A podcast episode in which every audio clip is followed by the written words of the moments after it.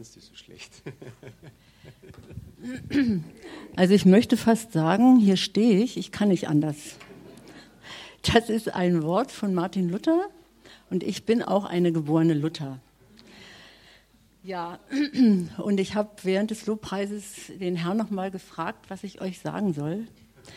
Und er hat mir gesagt, ich soll euch sagen, ich bin hier, ich bin bei jedem Einzelnen. Ob du das glaubst oder nicht, es kommt auch nicht auf deine Gefühle an. Glaube ist kein Gefühl. Glaube ist eine Gewissheit, die wir im Innersten haben. Und ich möchte dem Lobpreisteam nochmal wirklich danken, huch, ähm, weil die Lieder passen total zu meinem Text. Es geht nämlich um Heilung und es geht um Liebe und es geht einfach um diesen, weiß gar nicht, wie ich es ausdrücken soll, um diesen Gott, der unbegreiflich ist und der so tief ist und so anrührend ist. Ähm, und ihr werdet auch einiges aus meinem Leben hören, ähm, wo ich wirklich nur Dank sagen kann, weil mein Leben nicht einfach war. Das kann ich wirklich mal sagen. Es hat schon in der Kindheit begonnen und es ist dann hier weitergegangen über Krankheit und beziehliche Probleme und auch mit Johanna. Ich hatte eine furchtbare Diagnose in der Schwangerschaft mit ihr und dann war es eben ein kerngesundes Kind, aber das erzähle ich da nicht. Ihr kennt sie ja alle, Johanna. Und ähm, ich möchte wirklich noch vorausschicken, dass wir bitte mal unsere Skala weglassen von Beurteilung. Es war gut oder es war nicht gut oder na ja und war wunderbar. Lasst mal eure Skala weg und empfangt einfach, was Gott für euch hat. Und wenn es ein einziger Satz ist, der euch berührt, dann reicht das schon. Ähm, also, mein Text ist merkwürdig. Gott hat ihn mir so gegeben. Irgendwie wusste ich, ich soll über eine Frau reden, die eigentlich sehr unscheinbar ist, die gar keinen Namen hat und die einen inneren Weg geht, bis sie zu ihrer Heilung kommt. Und ich hat, es hat mich so fasziniert und jedes Wort war für mich prophetisch. Also es war gar kein Wort, wo ich dachte, oh Gott, das passt ja sowieso immer. Es war unglaublich berührend für mich selber. Und ich erzähle euch einfach vor diesem Hintergrund der Heilung etwas von Jesus. Also Jesus ist eigentlich der, der aus der Stille kommt. Er ist kein Aktionist, ist ein Heiler. Und in Vers 30, Markus 5, Vers 30, hören wir, dass Jesus wie zu sich selber sagt, ähm, aus, jetzt ist das schon ein Stück aus dem Text, da ist mit mir ja selber was passiert. Da ist ja von mir Kraft ausgegangen. Er ist ein Mann der Stille und des Friedens. Und er kommt immer aus dieser Stille, entweder von einem Berg oder auch vom Ufer. Das wissen wir. Er fuhr mit den Jüngern ans andere Ufer und erst dann, wenn er wollte oder sollte, fuhr er wieder zurück, wo die Menschen waren. Und dort, in dieser Stille, sucht er Beziehung zu seinem Vater. Und das wird euch jetzt sehr interessieren, aus der Beziehung zu seinem Vater erwächst sein wunderbares Können, seine Autorität und seine Vollmacht. Und ich finde, das ist ein Schlüssel für uns dass wir das wirklich mal wie entscheiden und sagen, ich will in dieser Stille, die ich ja jeden Tag mit dem Herrn habe, ihn suche, dass mir da Autorität und Vollmacht zuwächst. Und dann könnt ihr nicht einfach sagen, ja, sondern dann geht es darum, dass ich sage, Herr, ich nehme das jetzt für mich an. Es, es soll jetzt zu mir gehören. Ich will diese Vollmacht und ich will diese Autorität wenn du mit anderen redest, wenn du andere Gott Wortes, Wort Gottes sagst, wenn du sie segnest, dann ist es ganz wichtig, dass wir Autorität haben und Vollmacht. Es muss uns nicht immer bewusst sein, aber es muss wie zu uns gehören. Und in meinem Geist sehe ich und weiß es auch, dass Jesus immer untergeordnet war. Kannst du das Bild zeigen, Felix? weil er demütigte sich immer unter seinen Vater, unter den Geist und mit liebevoller Demut auch unter die Menschen. Also dann sage ich es einfach mal weiter. Also er demütigte sich und war auch mit liebevoller Demut immer unter den Menschen. Und unter den Menschen kann jetzt sehr zweideutig sein. Also er war immer unter der Menge, aber er war eben auch in ihnen, also unter ihnen, weil er sie höher achtete als sich selber. Also er hat nie von sich etwas erwartet. Das kann man lesen in Philippa 2, Vers 3b. Und dann müssen wir ein bisschen warten. ah ja, also das war eben das, was ich gesagt habe. Er demütigt sich immer unter dem Vater, das ist eben dieses Auge Gottes, unter den Geist Gottes, und er selber war untergeordnet und eben auch unter den Menschen. Also unter der Menge und in ihnen. Und wie gesagt, es steht, dass er Jesus die Menschen höher achtete als sich selber, wie wir das ja auch sollten, in Philippa 2, Vers 3b.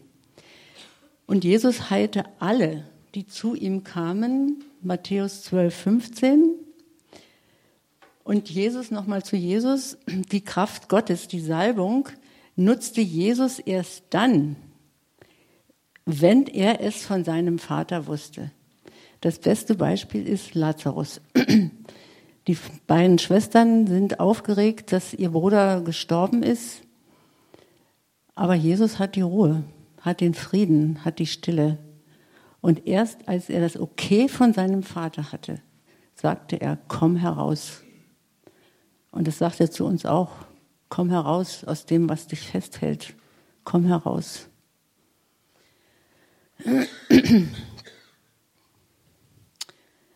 Und ich glaube, es geht uns auch so, wenn wir vom Himmel her wissen, also wenn wir von Gott wissen, einen Input haben oder ein Wort uns anspricht, was wir tun und handeln sollen, wie wir das tun sollen, dann sind wir tatsächlich in seinem Willen und leben auch so.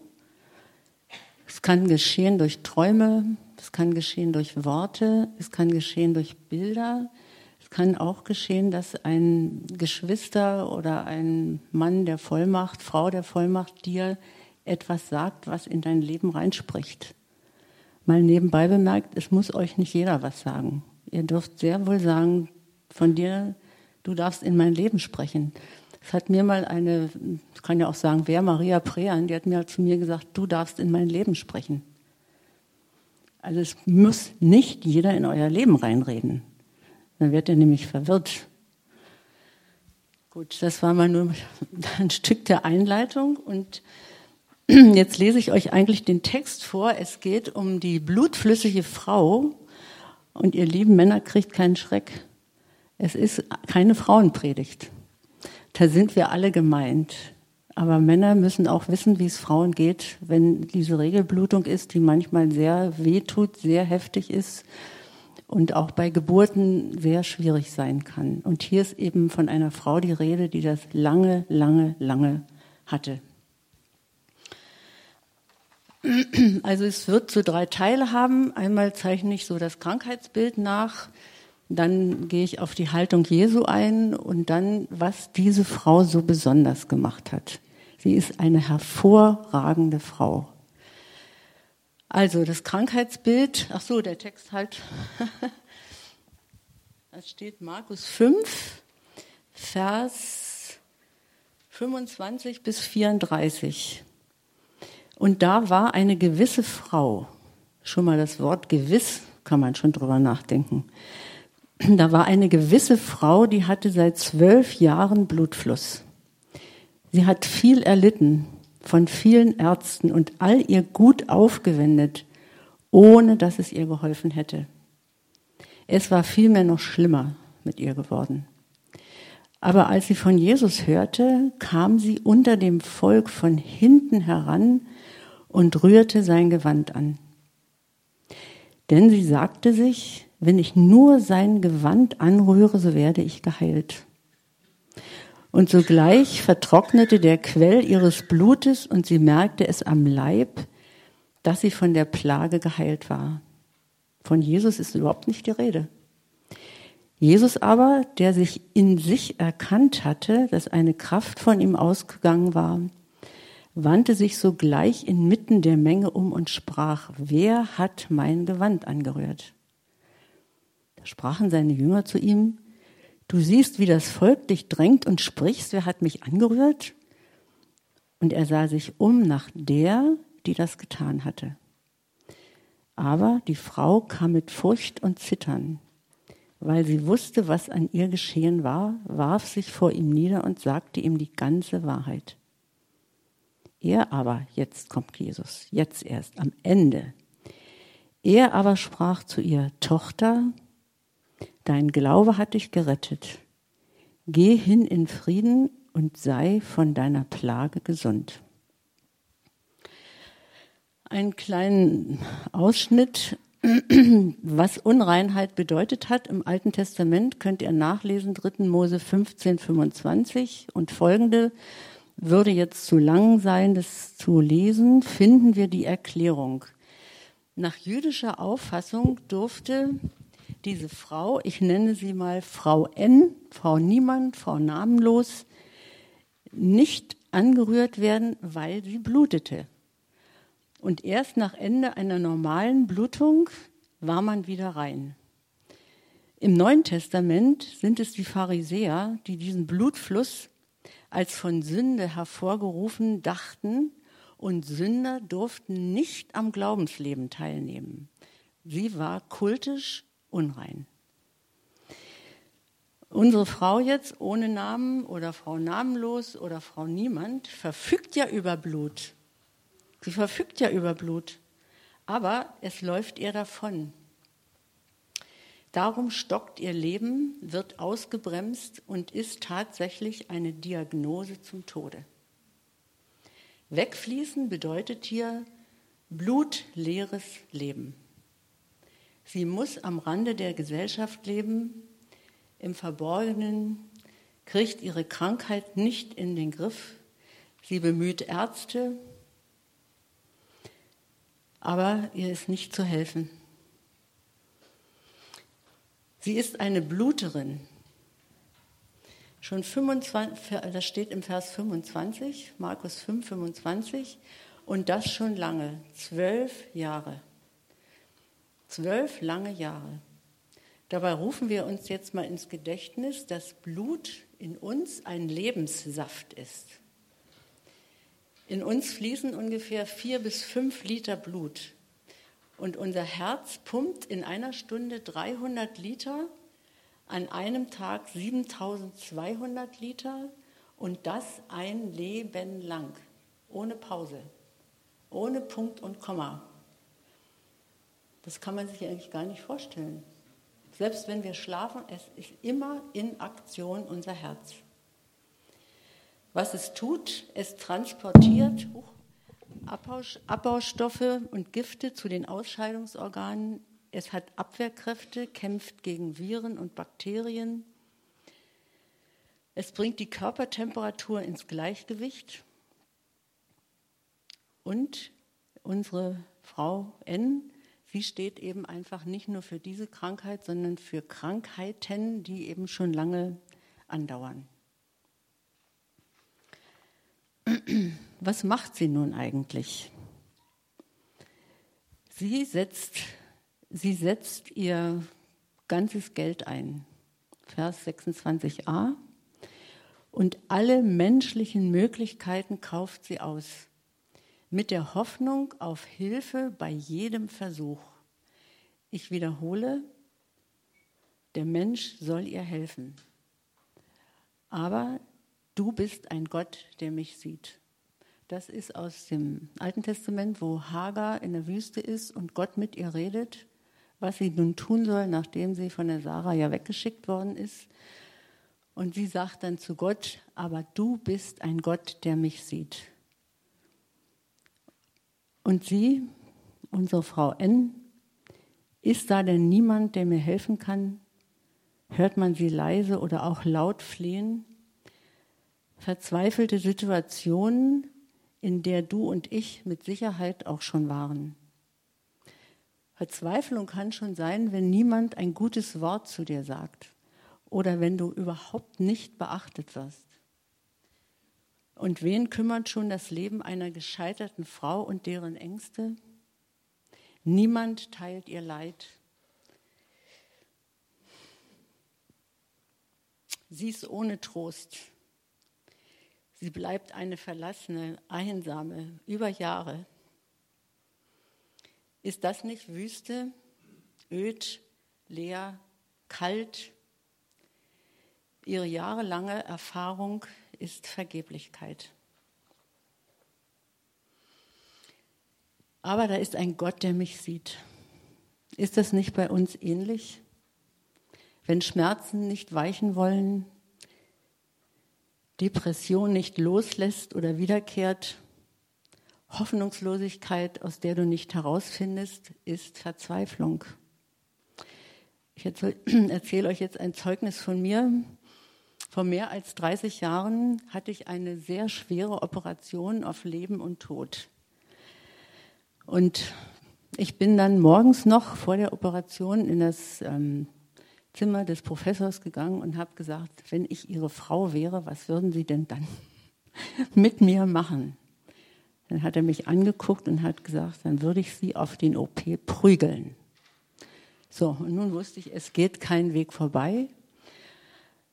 Aber ich dachte, Herr, es haben viele Leute für mich gebetet, auch in der Klinik, und ich habe auch noch Buße getan und habe immer gedacht, es wird auch ohne das gehen, aber es ging eben nicht.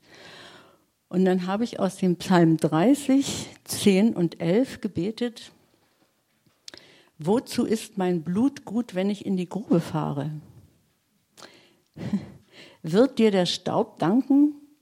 Wird er deine Treue verkündigen? Herr, höre, sei mir gnädig. Herr, sei du mein Helfer. Und ihr seht ja, dass ich hier stehe und dass es gut gegangen ist und dass ich mich hinterher eben sehr, sehr, sehr viel wohler gefühlt habe.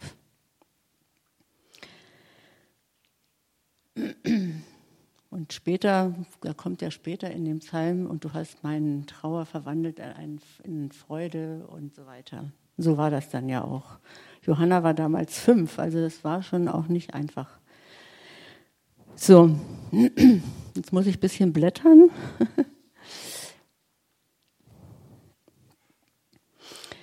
Ja, nochmal zu der Frau. Sicherlich hat sie auch geweint. Tränen von Schmerz und Trauer, von Verlassenheit, von nicht beachtet sein. Noch findet sie nicht, was sie sucht. Es muss mir Hilfe werden, ist sie überzeugt. Hoffnung und Lebenswille bleiben. Da ist ein Gott, der mich sieht. Auch wenn wir das nicht in unserem Bewusstsein haben. Da ist ein Gott, der dich und mich sieht. Wie ist das mit dir und mit mir? Halten wir uns nicht oft viel zu lange in unserer Grube auf, der Not, der Verzweiflung, finanzieller Nöte?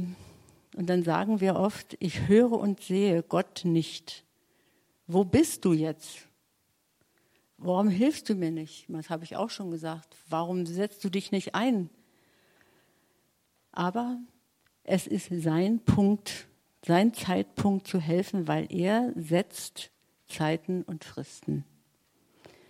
Hier ist ein Gott, der mich sieht. Wenn du das sagst in einer verzweifelten Situation, dann sei wirklich ganz sicher, er hört dich, er versteht dich, er kennt dich durch und durch und du bist vor ihm sowieso wie ein aufgeschlagenes Buch.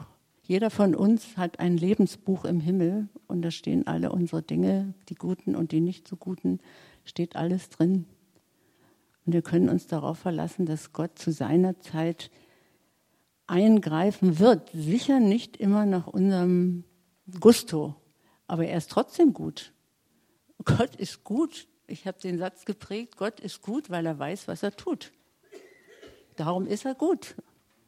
Und es äh, gibt ja auch dieses Wort, ich glaube im Hiob ist das, ähm, Gott gibt das Gute und auch das Schlechte. Aber wir finden Gott nur gut, wenn er uns hilft, so wie wir das eben gerne hätten. Aber das ist eben leider eine Lüge. Das ist eine richtig fette Lüge. Dann haben wir einen Gott nach unserem Bild. So, jetzt, ähm, ich glaube, ich mache das jetzt anders. Ich erzähle euch jetzt tatsächlich erst, warum die Frau, Frau Niemand, Frau Namenlos so besonders ist. Ihr Wille zur Heilung, ihr Wille zum Leben ist total ausgeprägt. Es ist alles Vers 26, was ich jetzt eigentlich sage. Sie hat eine hohe Wertschätzung für sich selber, denn sie setzt Zeit ein, sie setzt Geld ein, sie geht weite Wege, sie scheut nichts. In ihrem Bemühen, gesund zu werden, sieht man eine hohe Motivation. In dem Text steht nämlich auch, es war qualvoll. Also ich kann mir nicht vorstellen, was Ärzte mit ihr gemacht haben, aber es steht so im Wort, es war qualvoll und es wurde schlimmer mit ihr. Markus 5, 26b. Aber sie bleibt dran. Sie bleibt dran. Dahinter steckt eine unausgesprochene Entscheidung. Ich, ich will leben. Johannes 6, 35. Ich bin das Brot des Lebens. Wer zu mir kommt, wird nicht hungern. Wer an mich glaubt, wird nie mehr dürsten. Danke. Oder auch Psalm 36, Vers 9. Okay. Von ihrem Krankenstand lässt sie sich nicht bestimmen. Und das finde ich eben total zum Erstaunen. Sie lässt sich nicht von Krankheit bestimmen oder von anderer Not. Sie lässt sich nicht beherrschen, sie bleibt lösungsorientiert. Und das bei dieser jahrelangen wirklich schrecklichen Krankheit, die eigentlich ja wie zum Tode führt. Vielleicht könnte man da auch sagen, ich hebe meine Augen auf zu den Bergen, von welchen mir Hilfe kommt. Und sie kommt vom Herrn.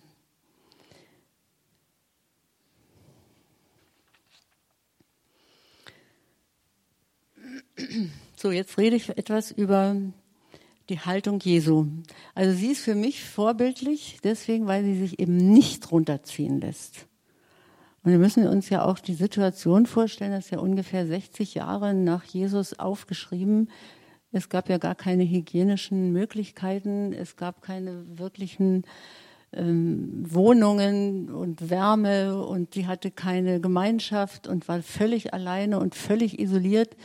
Also ich finde, das ist total bewundernswert. Und das ist eine Frau, die keinen Namen hat. Also steht sie ja auch exemplarisch für uns und für jede lange Krankheit. So, Jesus. Jesus hat eine Ausstrahlung. Wo er ist, geschieht immer etwas. Er schaut alle, auch dich und mich, mit seinen liebevollen Augen an. Was ist deine Erwartung heute? Von ihm geht Kraft aus. Das bleibt so bis in alle Ewigkeit. Jetzt greife ich ein bisschen voraus. Nur Jesus, nun dreht sich Jesus nachher um, die ihn berührt hatte, Vers 32. Warum weiß er das? Er schaut eben ins Herz und er wusste Bescheid über diese Frau. Und jetzt ist die Stunde der Wahrheit gekommen. Sie musste sich outen und kam mit Furcht und Zittern. Ich weiß gar nicht, wie sie das gemacht hat. Sie durfte ja gar nicht sich in Gemeinschaft bewegen, ob sie das gekrochen ist oder keine Ahnung. Jedenfalls, sie schafft es, zu ihm vorzudringen mit Furcht und Zittern, eben deswegen, weil sie unrein war. Wollte eigentlich anonym bleiben, denn ihre Krankheit ist ja schambesetzt. Ist ja total schambesetzt. Da liegt sie nun vor ihm und erzählt ihm die ganze Wahrheit. Mal Markus 4, 22. Ja. Und erzählt ihm die ganze Wahrheit. Und ähm, an der Stelle finde ich wichtig, weil hier steht, es ist nichts verborgen, das nicht offenbar gemacht werden soll. Auch ist nichts Geheimnis, das nicht ans Licht kommen soll. Ich möchte hier gerne mal innehalten und euch bitten, ob ihr im Stillen oder nachher, vielleicht, wenn ähm, ich würde das Team dann bitten, dass ihr hier eine Entscheidung trifft. Ich habe das auch gemacht. Es könnte ungefähr so sein, Herr, ich gebe dir die Erlaubnis, alles ans Licht zu bringen, was nicht im Licht ist, in deinem Willen. Also ich sage jetzt mal gar nichts weiter. Ihr könnt es mal bewegen. Und wer das will, kann vielleicht nachher, wenn das äh, Team, das Gebetsteam kommt, dass ihr es mit dem Gebetsteam festmacht.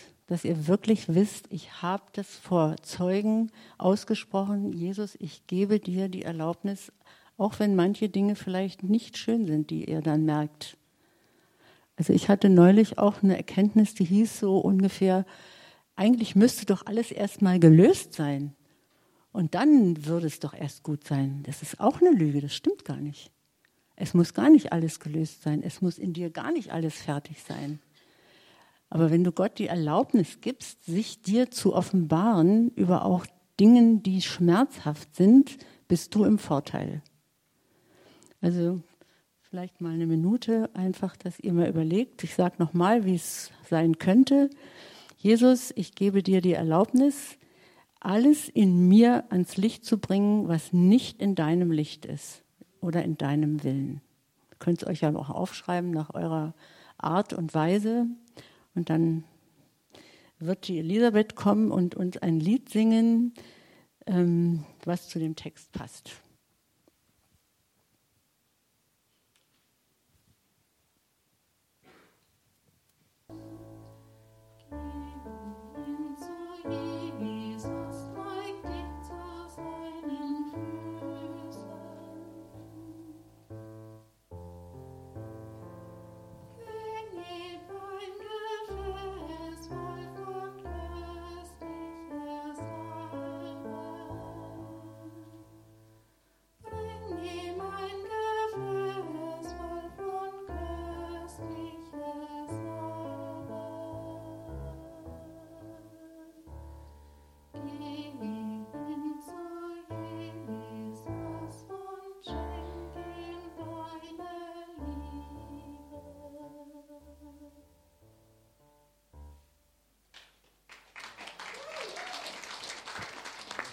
Elisabeth.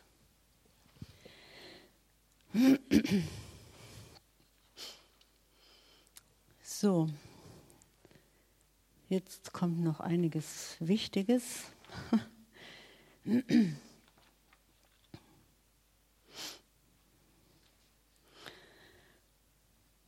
Bisher hat sich Jesus ja gar nicht aktiv in den Heilungsprozess eingebracht. Er hat weder ein Heilungswort gesprochen, noch hat er seine Hand aufgelegt, noch hat er gesagt, woher kommt denn dein Blutfluss? Jesus ist da, ist einfach da. Die Menschenmenge drückt und drängt ihn. Und die Jünger, und dann, ja, wer hat mich angerührt? Er merkt also ganz genau, es ist was passiert, fragt Jesus. Was stellst du denn für eine Frage? Niemand hier kann dich anrühren. Wir sind entrüstet. Und sind wir das nicht auch manchmal in Beziehung auf Jesus oder auf den Vater? Warum muss ich oder mein Freund, Freundin, Ehemann, Kind Warum muss ich, müssen wir das jetzt erdulden oder erleiden? Und wie lange dauert das überhaupt noch? Aber Jesus ist da und sie spüren seine Anziehungskraft.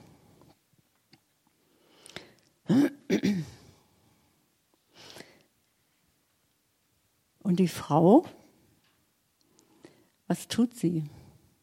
Sie redet ja auch gar nicht. Sie geht einfach und berührt die Quasten seines Gewandes. Das spricht sie ja so aus. Ach, könnte ich doch nur die Quaste seines Gewandes anrühren. Haben wir das? Ja.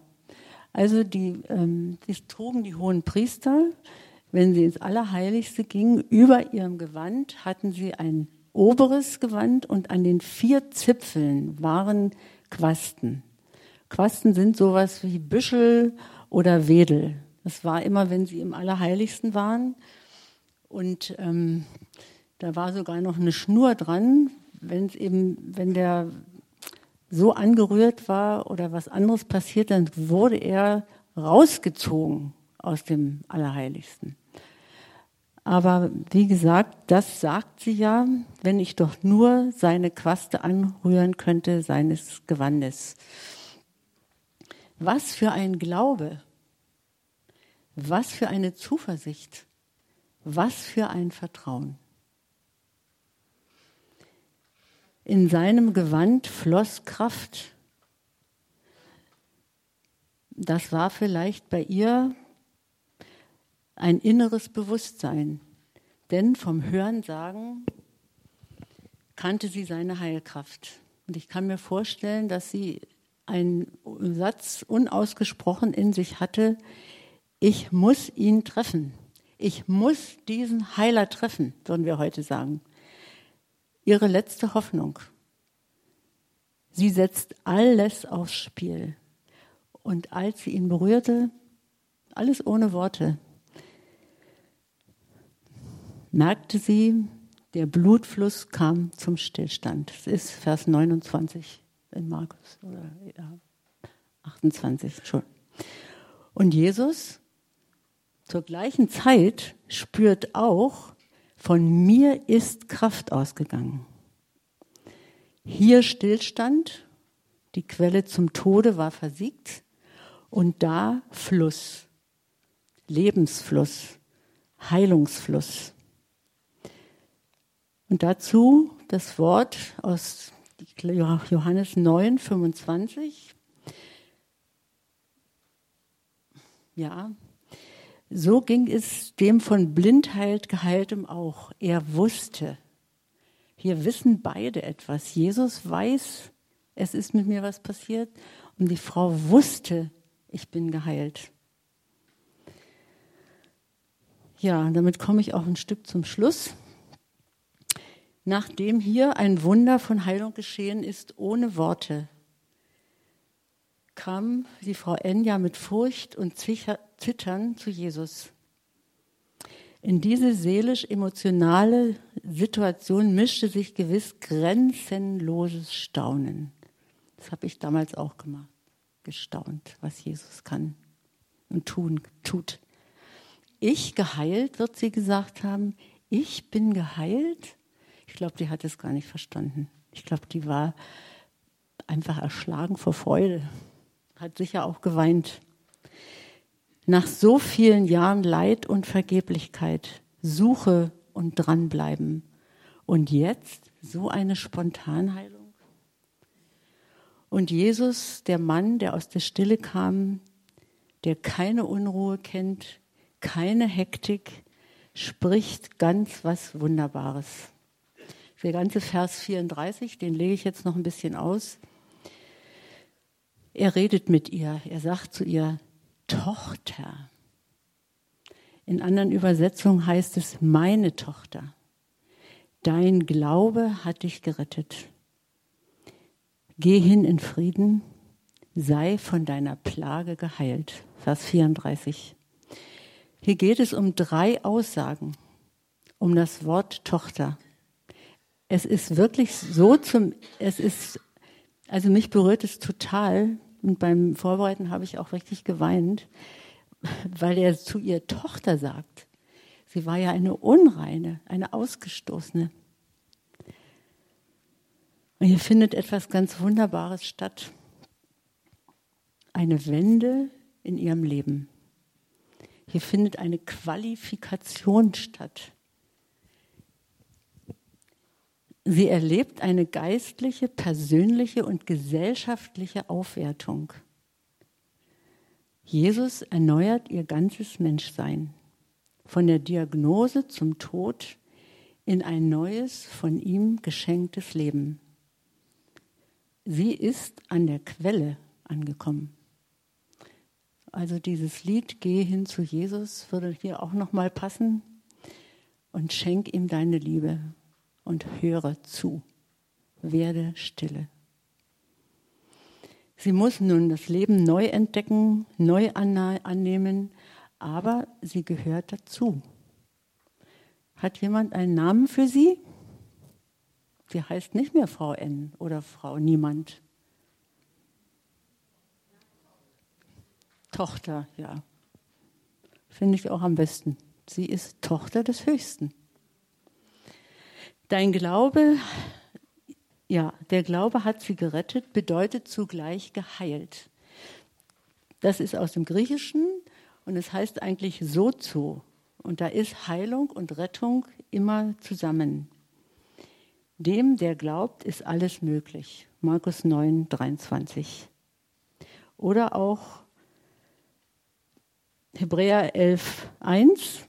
Der Glaube, ach so, ich bin zu schnell. Der Glaube aber ist eine Wirklichkeit dessen, was man hofft, ein Überführtsein von Dingen, die man noch nicht sieht. Und dann kommt der dritte, das dritte, geh hin in Frieden und da kommt ja erst das Heilungswort. Sei von deiner Plage geheilt. Steht ganz am Schluss. Jesus ist Friede. Er ist zum Ereignis geworden denn er selber ist es ja, der der Friede ist. In diesem Frieden vereinigt sich Liebe, Gnade, Barmherzigkeit, Heilung, Befreiung, alles das, was eben Jesus ist, ist in ihm. Du kannst auch Liebe einsetzen, ist es egal, aber in ihm ist alles verborgen. Wenn Jesus sie mit dem Friedensgruß entlässt, ist das ein Rückhalt dafür, dass sie geheilt ist. Er, im, er entlässt im Übrigen die Geheilten immer so. Lukas 7, Vers 50. Ach so. Mhm. Lukas 7, Vers 50.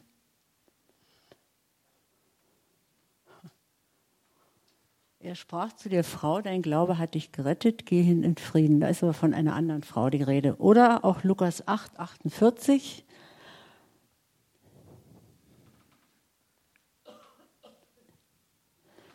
Dein Glaube hat dich geheilt, geh in Frieden. Sei geheilt, das ist ganzheitlich. Denn er heilt jetzt nicht nur ihren Blutfluss, sondern sie ist auch an ihrer Seele geheilt von aller Bedrückung, Bedrängnis, Niederlage, ausgestoßen sein. Niemand.